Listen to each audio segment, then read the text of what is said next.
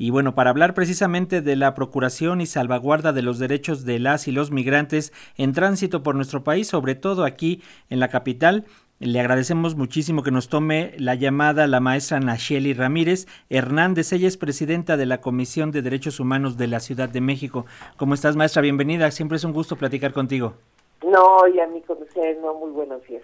Por favor, este maestra, coméntanos cuál ha sido el papel de la Comisión de Derechos Humanos aquí en la Ciudad de México en este tránsito que han tenido las y los migrantes. Todavía hay algunos por acá y bueno, no sabemos cómo venga posteriormente otros otro flujo de migrantes. Así es, como bien lo dices, el 12 de diciembre arribó una caravana de, finalmente cumplimos con 510 personas hacia el viernes de esa semana. Eh, no es, eh, digamos, estos vinieron en grupo, pero como tú bien lo dices, estamos teniendo un promedio entre 30 y 40 migrantes diarios que llegan a, a la ciudad, los albergues que operan las organizaciones de la sociedad civil tienen ya más de un mes rebasados a un 200% de capacidad, porque este flujo ha sido constante y se ha ido incrementando. Entonces no los vemos, pero están, están llegando, siguen llegando. Y bueno, vimos estos porque era una caravana, no teníamos caravana desde el 2019, ¿no? y esta fue más visible.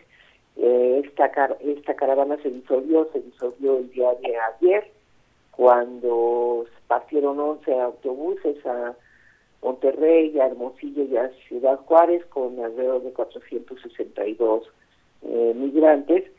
Permanecieron en la ciudad de aproximadamente 50, quienes están en el, eh, ahora sí en albergues de la Ciudad de México, este, hospedados ahí. Ayer se hizo el trámite a un bloque de 15 de ellos, porque todo este grupo eh, se les está tramitando visas humanitarias. Estas visas lo que les permite estas estancias son poder trabajar, poder moverse por el país este, libremente e, e incluso regresar a sus países y regresar a México si así lo desean, son, eh, digamos, permisos por un año renovables a otro año. Eso es lo que eh, es la regulación migratoria de toda esta caravana que estuvo aquí en la ciudad.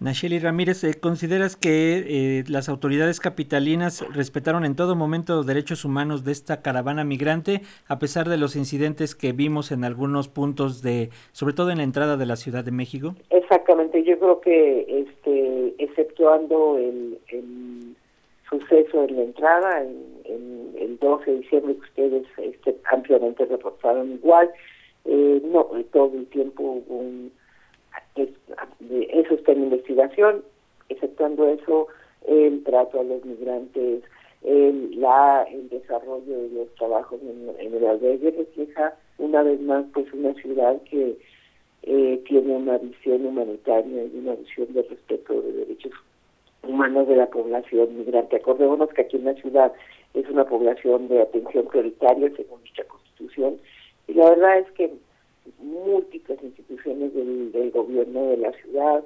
CIVISO, eh, Secretaría de Salud, eh, Servicios Generales, el Secretario de Gobierno estuvieron presentes todo el tiempo, al igual que la alcaldía de Gustavo Madero, para tener un albergue diferente a como estaban reportando, es un albergue a puertas abiertas, es un albergue en donde además de esas 510 personas, por lo menos una quinta parte eran niñas y niños pequeños, ¿no?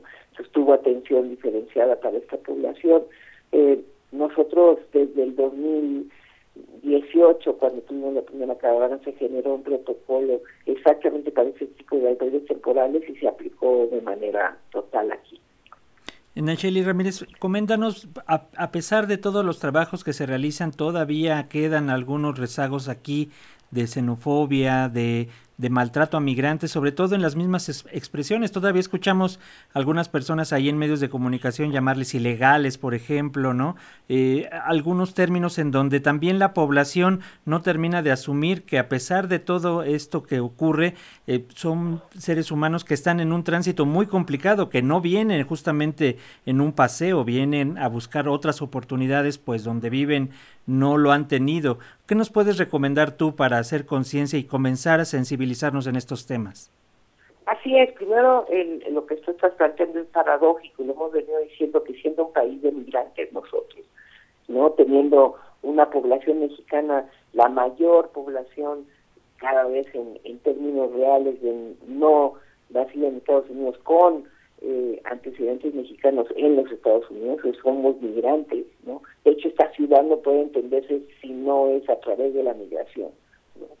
Eh, ¿Cómo es posible que todavía tengamos reminiscencias de, discriminación y xenofóbicas? Yo creo que tiene mucho que ver con, con de entrada los cambios de la migración. Estamos muy acostumbrados a esta lógica de, bueno, los nosotros vamos para allá para buscar eh, nuevas oportunidades y no entendemos que hoy pues hay una cosa que se llama migración sur-sur, que es lo que estamos viendo no nada más en México, sino en muchos países, en donde decimos, ay, pues cómo, este, si van a venir y yo apenas tengo oportunidades, ¿cómo es posible que tengamos que hacerlo? ¿no? Yo creo que aquí tenemos mucho que reflexionar y cambiar como sociedad también, como tú lo dices, este, porque no nos quitan, no tan y creo que los, los reportajes que ahorita y los reportes que ahorita oímos y testimonios nos reflejan cuál difícil es el tener que decir, tomar la decisión de que te vas, que dejas no nada más lo poco que construiste, tu casa, tus cosas, sino sobre todo tus redes, tus familias, ¿no? Y que eso ya te tiene que sensibilizar en términos de humanidad, porque esta población en específico deja todo y pierde todo por buscar un tránsito y por buscar algo mejor como lo buscamos todos todos entonces creo que este más aún ahora en épocas navideñas este, lo que tendría que demostrarnos nuestro nuestro nuestro buen corazón eh, tendría que ser eso no crear empatía para estas poblaciones y entonces cuando creas empatía pues naturalmente no discriminas y no te expresas así muy bien, Asheli Ramírez, entonces eh, continuarán pendientes ustedes como Comisión de Derechos Humanos aquí en la Ciudad de México de este tránsito de migrantes y se están eh, mejorando y actualizando tanto los protocolos como la atención que reciben. Así es, es correcto, estaremos y seguiremos pendientes y como te digo, la eh, hay una parte de sensibilidad que tenemos que tener todos aquí en la ciudad y es que no los estamos viendo en concreto, pero que los migrantes están llegando, están pasando tiempo en la ciudad y están transitando por aquí.